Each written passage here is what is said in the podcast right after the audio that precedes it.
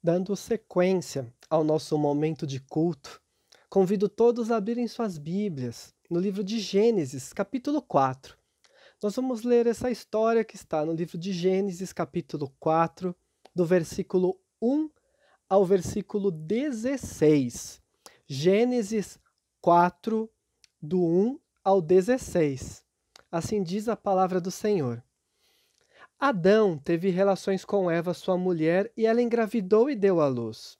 Caim. Disse ela: Com o auxílio do Senhor, tive um filho homem. Voltou a dar à luz, dessa vez Abel, irmão dele. Abel tornou-se pastor de ovelhas e Caim, agricultor. Passado algum tempo, Caim trouxe do fruto da terra uma oferta ao Senhor. Abel, por sua vez, trouxe as partes gordas das primeiras crias do seu rebanho. O Senhor aceitou com agrado Abel e sua oferta, mas não aceitou Caim e sua oferta. Por isso, Caim se enfureceu e o seu rosto se transformou. O Senhor disse a Caim: Por que você está furioso? Por que se transtornou o seu rosto? Se você fizer o bem, não será aceito? Mas se não o fizer, saiba que o pecado o ameaça à porta. Ele deseja conquistá-lo, mas você deve dominá-lo. Disse, porém, Caim a seu irmão Abel: Vamos para o campo. Quando estavam lá, Caim atacou seu irmão Abel e o matou. Então o Senhor perguntou a Caim: Onde está seu irmão Abel? Ele respondeu: Não sei, sou eu o responsável por meu irmão? Disse o Senhor: O que foi que você fez? Escute. Da terra o sangue do seu irmão está clamando. Agora amaldiçoado é você pela terra, que abriu a boca para receber da sua mão o sangue do seu irmão. Quando você cultivar a terra, esta não lhe dará mais da sua força. Você será um fugitivo errante pelo mundo. Disse Caim ao Senhor: Meu castigo é maior do que eu posso suportar. Hoje me expulsas desta terra e terei de me esconder da tua face. Serei um fugitivo errante pelo mundo e qualquer que me encontrar me matará. Mas o Senhor lhe respondeu: Não será assim.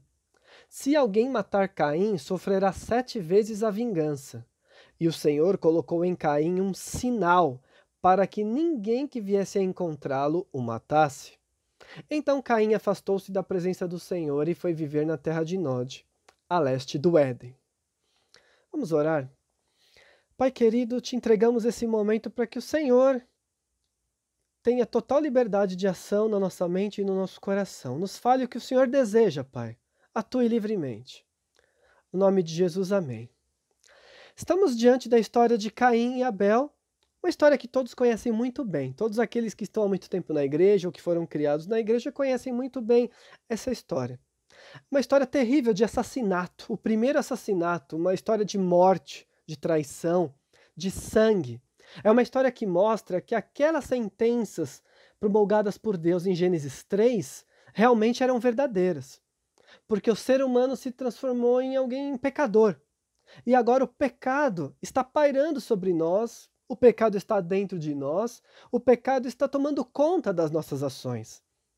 E os próprios filhos de Adão e Eva já foram alvo dessa situação, porque um filho mata o outro.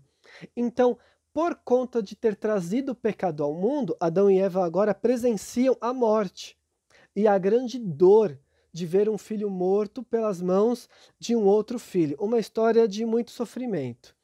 Então nós temos nessa história o Caim e o Abel apresentando uma oferta a Deus, que é a origem, pelo que o texto diz, dessa mágoa, desse rancor, dessa ira, desse semblante furioso de Caim que incomoda Deus essa oferta apresentada.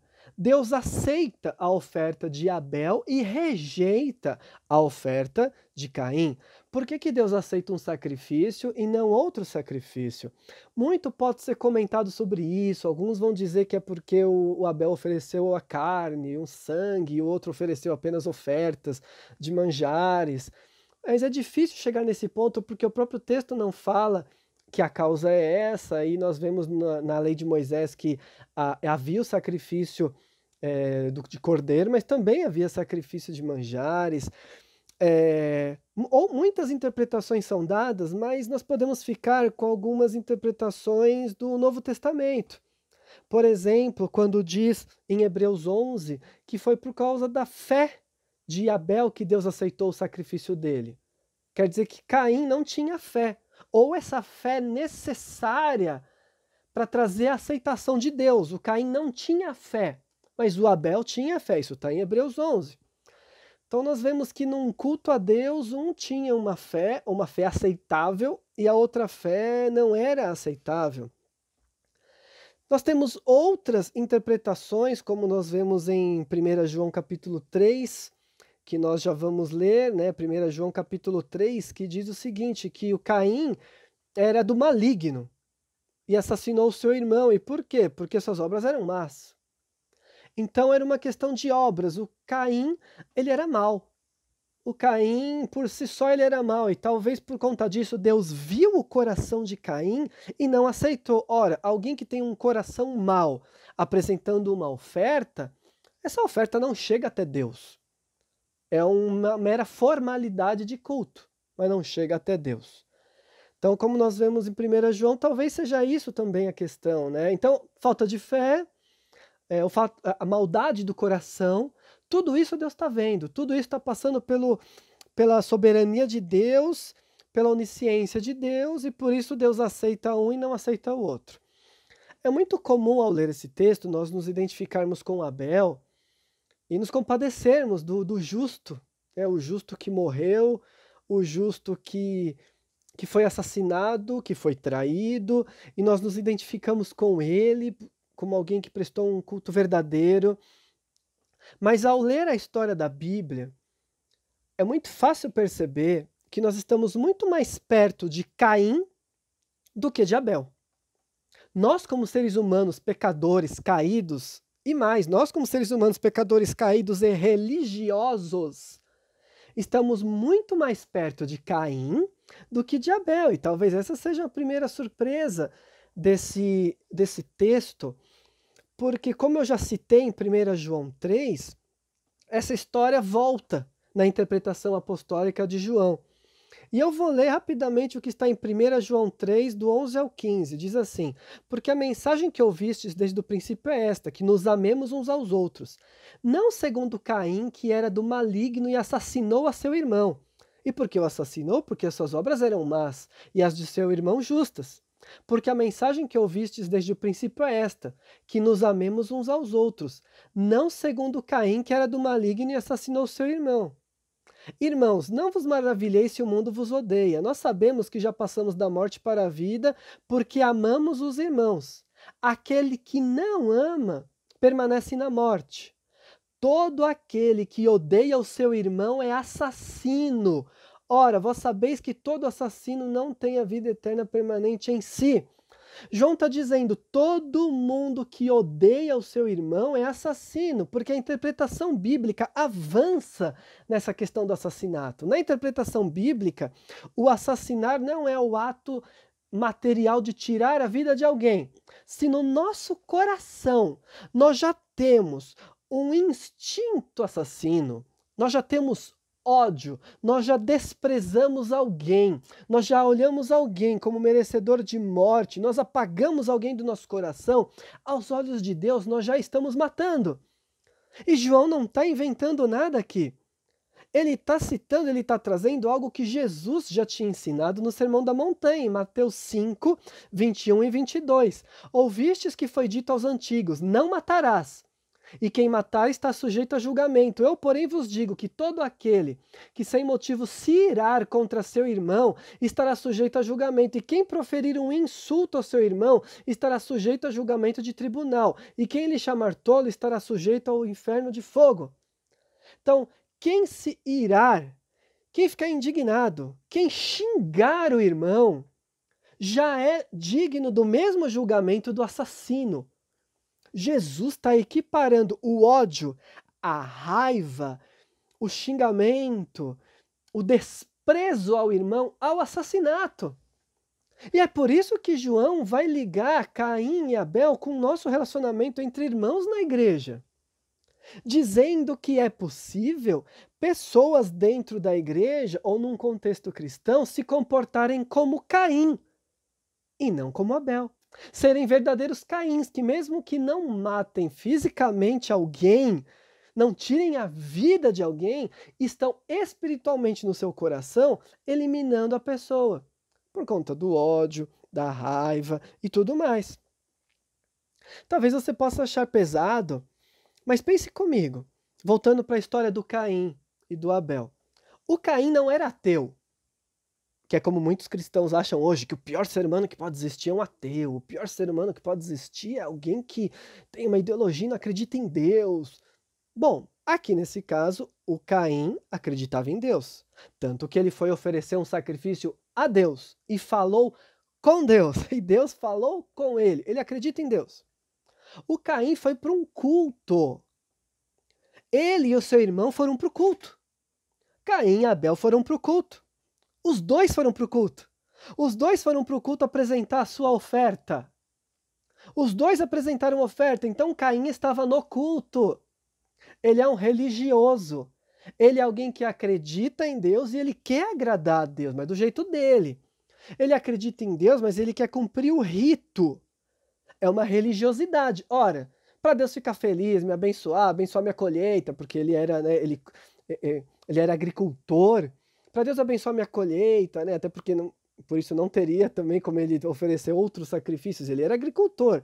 Então, para Deus abençoar minha colheita, me abençoar, eu tenho que oferecer um sacrifício aqui. Ele vai para o culto, aparece na presença de Deus e oferece um sacrifício.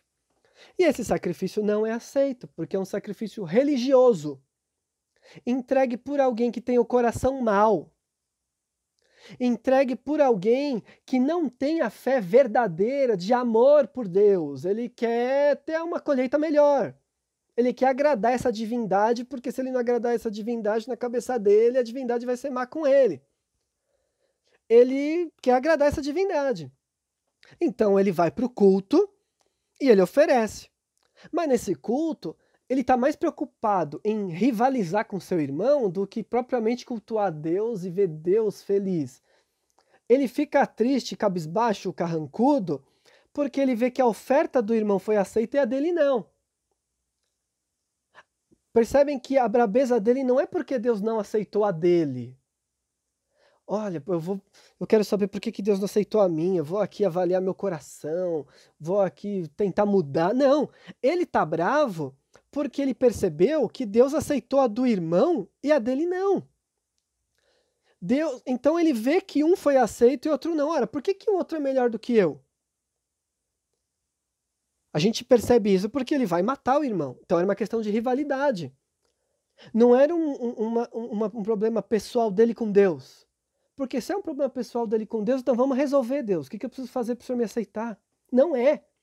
Ele vai matar o irmão porque o culto serve para rivalizar com os outros, para ver quem é melhor, quem oferece o melhor sacrifício. Então, quem oferecer o melhor sacrifício vai se dar melhor, Deus vai abençoar mais. Então, Deus vai abençoar mais meu irmão do que eu.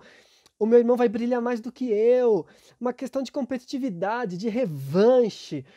É, eu não quero que o meu irmão se destaque, eu quero eu me destacar. Então ele saiu do culto bravo. É um ódio crescente, um ódio terrível que acontece no culto. Será que isso não acontece hoje em dia, de uma pessoa ir cultuar a Deus e sair pior do que entrou? Foi lá na igreja e viu uma coisa que não gostava, ou viu alguém tendo destaque que ele acha que não merece, ou rivalizou lá dentro porque queria tocar uma coisa e o outro tocou a outra, porque queria aparecer mais, mas o outro que foi chamado para orar, porque o pastor não agradeceu, o outro agradeceu ele, não agradeceu ele, não agradeceu o outro, sei lá. Quantas vezes é, isso já não aconteceu de uma pessoa ir para o culto e sair do culto pior do que entrou? Aí eu pergunto, isso já aconteceu com você? De você entrar num culto a Deus e sair do culto com raiva, chegar em casa falando mal da igreja, falando mal dos líderes, falando mal do que você viu, achando um absurdo o irmãozinho A, B, C ou D ter subido para fazer tal coisa porque você acha que ele não merecia, e às vezes falando isso até mesmo na frente dos filhos, aí depois não sabe por que, que o filho não quer mais ir na igreja. Já aconteceu isso com você? De você sair da igreja pior? Aí, o culto a Deus gera ódio no seu coração? Onde foi gerado ódio e raiva, Deus não esteve presente ou Deus não aceitou o seu culto. Com certeza. Pode ser que Deus não esteve presente. Então, se você que está me ouvindo ou está assistindo está inserido num contexto religioso onde frequentemente o que acontece lá você não vê Deus, talvez seja a hora de você procurar um lugar onde você veja Deus. Ok. Agora, se você percebe que um, é um problema pessoal seu com alguém, seu com alguma liderança, seu com alguma coisa que acontece, e aí você vai no culto e você briga com alguém, e você fica com raiva e você não aceita aquilo, e você sai com ódio, de fato, o seu sacrifício, o seu culto não passou do teto, Deus não aceitou. E a prova de que Deus não aceitou é que você saiu pior. Quantos salmos nos dizem que a presença do Senhor é onde há alegria? A presença do Senhor é, é, é, o que regozija meu coração, é o que me dá esperança. E aí você fala que entrou na presença do Senhor e saiu com ódio. É tão absurdo que o próprio Deus não aceitou isso. E Deus foi lá falar com Caim, falou: Caim, que história é essa de você tá com essa cara? Você acabou de sair do culto? É porque você fez o que era ruim. Se você fizesse o certo, eu te aceitava. É porque você, você sabe. Ou seja, se você fizer o bem, no versículo 7 de Gênesis 4, se você fizer o bem, não será aceito? Ou seja, se o seu coração estiver bem comigo nas suas atitudes, no seu, no seu falar, você não vai ser aceito? Então não é uma questão de sacrifício. Não é porque você ofereceu ervinha e o outro ofereceu carninha. Não é isso. Essas são as suas atitudes, é o seu coração e ele não está bom. E ao invés de você se quebrantar, você está rivalizando com o outro que foi aceito. Então é o irmão é, é, bravo porque o outro se deu bem, porque Deus abençoou o outro, porque Deus deu coisa para o outro e não para ele. E aí sai do culto bravo, achando absurdo, indignado com Deus, com a liderança, com tudo. Sai do culto pior do que entrou. Meu irmão, isso não é um ambiente de presença de Deus e você está perdendo seu tempo, é uma coisa meramente religiosa que você está fazendo, seja na igreja, ou, ou no, num grupo pequeno, ou em outro evento de, de departamento, de celebração. Se você sai bravo com ódio, você não prestou um culto a Deus. E aí, esse ódio crescente, esse ódio crescente, acaba se transformando na falta de domínio próprio. Porque Deus vai falando com o Caim, Deus vai falando com ele. E ele fala: Olha, o pecado está aí na sua porta. Você tem que dominar. O desejo de fazer o mal, de continuar pecando, tá aí, tá aí, tá, tá te rondando, tá te testando. O mal tá aí com você, mas você tem que dominar. Deus aconselhando ele, olha, é, é, você tem que conquistar. E aí o que o Caim faz? Não liga para o que Deus falou, deixou o mal conquistar, deixou esse mau desejo conquistar e chamou o irmão para o campo e na traição o matou. O grande problema aqui de Caim, o que complica ele, é a onisciência de Deus, que é o que complica a maioria dos religiosos. Religioso, estou falando a pessoa que presta culto, que comparece a eventos, mas que não tem coração com Deus. A onisciência de Deus é o grande problema dessas pessoas, porque elas conseguem enganar muita gente. Elas podem sorrir na igreja e chegar em casa cuspindo lagartos. Elas podem fingir uma, uma religiosidade cristã, mas não conseguem enganar Deus. E para o religioso, Deus está falando o tempo inteiro: por que, que você está carrancudo? Por que, que você está assim? É só você fazer o bem. Deus vê todas as coisas, o religioso não engana Deus. Pode ser que o foco do religioso esteja em cumprir tudo que a cerimônia exige, arrisca. Mas para Deus isso não quer dizer nada. Deus está querendo um coração puro, Deus está querendo obediência, Deus está querendo fé, Deus está querendo bondade. Então, essa falta de domínio próprio, o fato dele não se interessar pelo conselho que Deus deu, levou ele a assassinar o seu irmão, levou ele a matar o seu irmão. Deus continua falando e o religioso continua falando. Besteira isso, eu tô certo na minha indignação.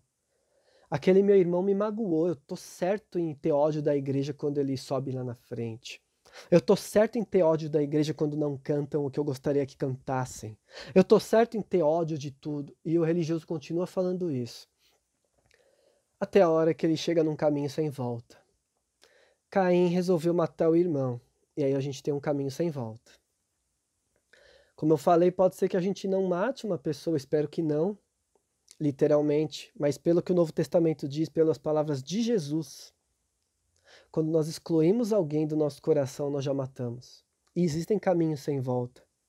Caminhos onde nós falamos coisas e fazemos coisas que acabam sendo irreconciliáveis. Onde nós nos expomos em determinadas atitudes, brigas, em que fica muito difícil voltar atrás. Posturas nossas, às vezes até mesmo na frente da nossa família, em que não há mais como voltar. Quando nós ofendemos alguém, a palavra fica, a palavra não é tirada. Nós. Pode ser que depois a gente se arrependa, não devia ter falado aquilo, eu falei com ódio, você falou com ódio. E se a pessoa for de Deus, ela vai perdoar, mas aquilo que foi falado vai ficar.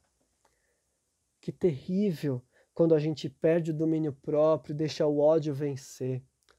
E nós mesmos nos matamos porque nós nos afastamos da igreja. Nós nos afastamos do culto verdadeiro, nós matamos a nossa espiritualidade. E quem já matou a própria espiritualidade não cansa enquanto não matar a espiritualidade dos outros.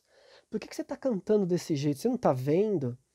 Por que, que você está todo felizinho? Eu vou te contar o que acontece de verdade. Quem já está morto por dentro faz questão de matar a espiritualidade dos outros também. E aí acaba sendo assassino. Eu estou citando muito Jesus, eu estou citando muito João, porque nós já vimos que toda interpretação do Antigo Testamento precisa ser cristocêntrica. Eu tenho que ver o que Jesus diz. E o Novo Testamento esclarece muito o que está acontecendo aqui. Nesse texto, quem odeia o seu irmão é assassino. Quem odeia, quem presta um culto com ódio, não está prestando um culto a Deus. Pode ser outra divindade, mas a Deus não é. Então nós já percebemos até agora que é muito mais fácil a gente se identificar com Caim. Infelizmente, porque nós somos pecadores. O nosso coração é tentado pelo mal. E quem nunca saiu da igreja indignado, bravo com ódio? Quem nunca atire a primeira pedra? Quem nunca teve ódio do irmão? Quem nunca? Então todos nós já fomos assassinos, e infelizmente, pode ser que ainda estamos sendo assassinos. Mas existe uma, uma boa notícia que é a segunda surpresa desse texto. Para encerrar, a primeira é de que talvez a gente se pareça mais com Caim. A segunda surpresa é a atitude de Deus. O que Deus faz aqui é chocante. E isso é uma boa notícia para nós. Porque Deus, ele está vendo o coração de Caim que é mau e continua aconselhando Caim. Um homem mau que está prestando um culto mau, cheio de ódio, que está oferecendo uma oferta falsa, Deus olha para ele e está preocupado com o semblante cabisbaixo. Deus continua conversando, faz o bem eu te aceito. E aí Deus vê o ódio no coração e fala: toma cuidado, não deixa o ódio te dominar. É Deus aconselhando, é Deus aconselhando. Ele vai e mata o irmão. Então Deus chama e fala: cadê seu irmão? E ele ainda é mal educado, arrogante, sei lá, eu do meu irmão, eu que sou o guardador responsável pelo meu irmão. Como se Deus não soubesse. Caim, ele não se volta para Deus em momento nenhum, e todas as vezes Deus se volta para ele. E mesmo depois do assassinato, mesmo depois da sentença que Deus dá, que é duríssima, porque existe aqui uma disciplina, uma sentença, um castigo. Ele vai andar errante pela terra, a terra está amaldiçoada para ele. Mesmo assim, depois disso tudo, ele fala: Mas é muito pesado, porque qualquer um vai querer me matar para se vingar. E aí Deus coloca nele uma marca, uma marca de proteção. Como é que Deus resolve proteger um assassino? Pensem bem nisso. A gente está acostumado, a gente não, eu não, mas muitos estão acostumados a ver programa policial em que vai lá o repórter é, entrevistar a família, fazer a mãe do, da vítima chorar, é, tá com saudade do seu filho, o que, que você deseja pro assassino? E a gente está acostumado a ver essas coisas, mas aqui ninguém foi falar para Eva o que Eva está sentindo. O texto não diz. O texto não mostra como Deus tratou com a Eva, com Adão. O texto não fala nada disso. Sabe o que o texto está preocupado em mostrar? Como Deus tratou Caim. Como Deus protegeu Caim. Como Deus colocou uma marca em Caim, que não é uma marca de acusação, não. Não é uma marca para todo mundo ver que ele é um assassino, não. É uma marca de proteção. Para caso alguém resolva se vingar, vai saber que se alguém se vingar dele, que se alguém matar ele, ah, Deus vai se vingar dessa pessoa. Se alguém matar Caim, sofrerá sete vezes a vingança. É uma marca de proteção, falando: esse camarada ele está errante pela terra. Esse homem ele é culpado, mas ele é meu protegido. E ai de quem mexer com ele. Deus protegendo um assassino, Deus protegendo um assassino do irmão, Deus protegendo uma pessoa que não ligou para ele em momento nenhum. Que misericórdia é essa? Que graça é essa? É uma misericórdia que parece que pula muito do Antigo Testamento e vai para a cruz, e vai para Jesus. Uma misericórdia de alguém que está protegendo uma pessoa que não merece. Um assassino é protegido por Deus. E por que, que eu fiz questão de falar que nós somos parecidos com Caim e agora eu estou falando da misericórdia de Deus? Porque essa é uma boa notícia para nós que somos assassinos. Para nós que temos o nosso coração corrompido pelo ódio.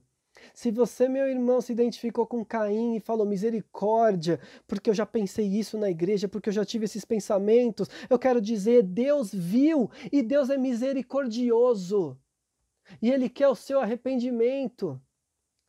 E Ele está te falando: olha, cuidado.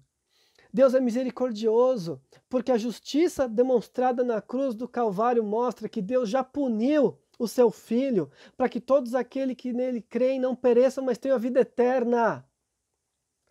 Deus é aquele que perdoa o assassino em Cristo. No caso de Caim, nós não sabemos, porque Caim não se voltou para Deus. É como se Deus estivesse dando oportunidade o tempo inteiro, mas Caim não se voltou. Culpado pelo aquilo que ele fez, ele não se volta para Deus, ele vai embora. Mas mesmo assim, se a gente continua na história, a gente vê que Caim ele teve essa, essa maldição, vamos dizer assim, mas ele viveu uma vida produtiva. Ele prosperou. Ele teve filhos, a família dele prosperou, a família poderosa é, é, é, em tudo, em armas, em poder, em, criaram cultura, fizeram uma série de coisas. A família de Caim prosperou. Isso mostra que Deus continuou abençoando sim.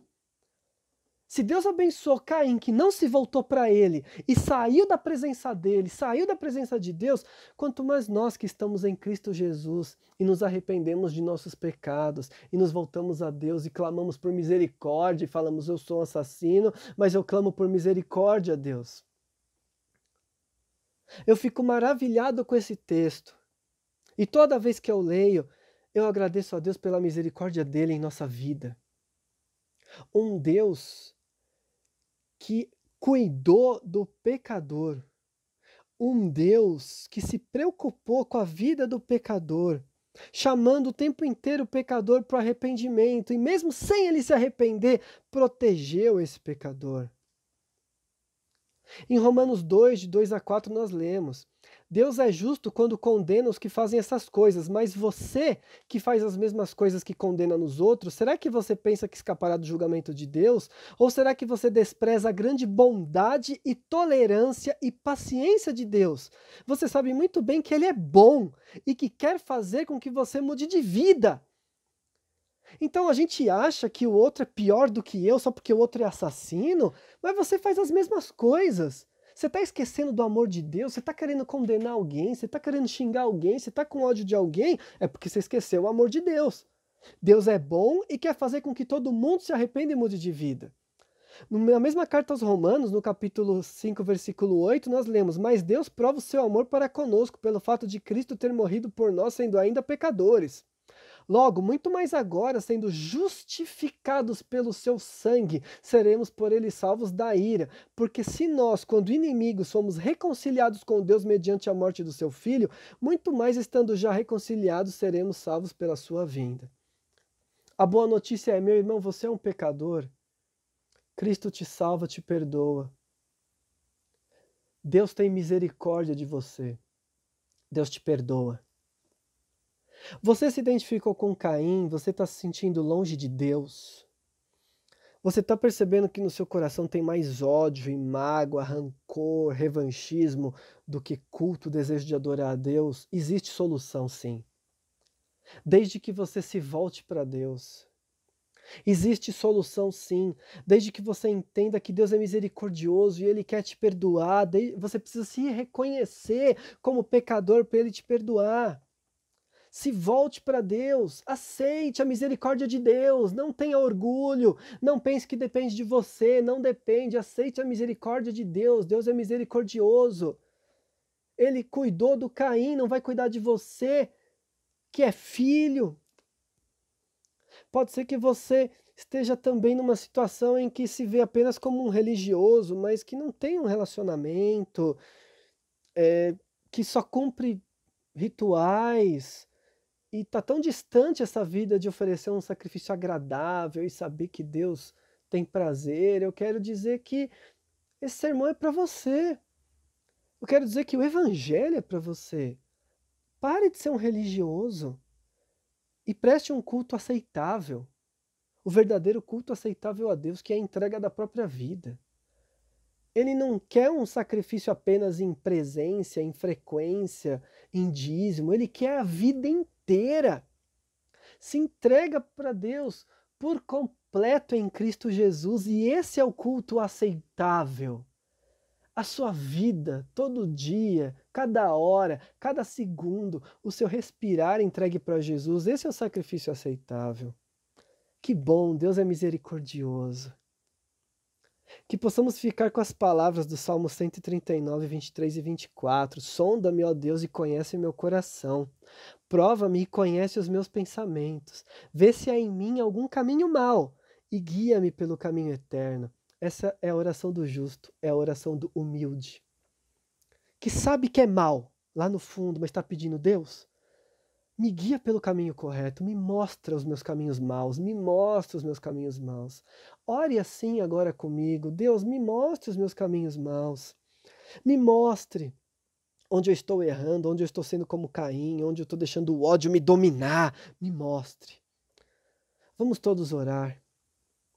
Pai, quantas vezes te prestamos um culto falso? Quantas vezes, Pai, fingimos entrar na tua presença, mas na verdade estávamos apenas preocupados com a nossa imagem, com o nosso orgulho, com a nossa vontade. Senhor Deus, quantas vezes nós pecamos e erramos e o nosso coração estava mal na tua presença, Pai. Perdão, perdão, porque somos assim, maus e pecamos constantemente, Deus. Mas por favor, que a tua graça reine, que a tua misericórdia reine em nossa vida e nós possamos nos sentir perdoados, amados, Pai. Por favor, nos capacite, porque queremos acertar e prestar um culto como o Senhor merece, um culto completo, um culto de vida, com a vida inteira entregue no teu altar, Pai. Aceita o nosso culto. Senhor Deus, nós queremos entrar na tua presença com alegria, com leveza, com gratidão e termos a certeza de que te encontramos e isso faz a diferença, Pai. Queremos ter essa certeza, queremos ter esta alegria de te prestar um culto. Transforma a nossa vida para que exista essa alegria, Pai, em te prestar um culto. Senhor Deus, que todas as vezes que entrarmos em tua presença, com nossa família, em casa ou na igreja, nosso coração possa se alegrar e a tua alegria seja abundante. Senhor, que possamos ser instrumentos da tua misericórdia. Nos ajude a ver esse mundo com a graça, a graça de Jesus, tendo a cruz no centro de tudo, Pai. Que o nosso coração não fique cheio de ódio. Senhor, nós precisamos ser conhecidos pelo amor, como a tua palavra diz. Não permita mais com que caiamos nessa tentação que muitos cristãos têm caído de continuar vivendo pelo ódio, pela vingança, pela raiva, pelo desejo de morte. Não deixa mais isso acontecer em nós, Pai. Que possamos fazer o culto verdadeiro a Ti, que é um culto em graça, em amor, em misericórdia, Pai eterno. Continua nos abençoando, nos dê uma semana agora na tua presença, uma semana na tua proteção, uma semana, Senhor Deus, alegre, sabendo que o Senhor está conosco, sabendo que prestamos um culto agradável a ti, Deus. No nome de Jesus que nós oramos. Amém. Que Deus abençoe meu irmão, minha irmã. Tenha uma ótima semana. No próximo domingo, se Deus permitir, nós vamos continuar falando da misericórdia de Deus, dessa graça tão maravilhosa que transforma a nossa vida, que transforma o mundo. Que Deus abençoe a todos.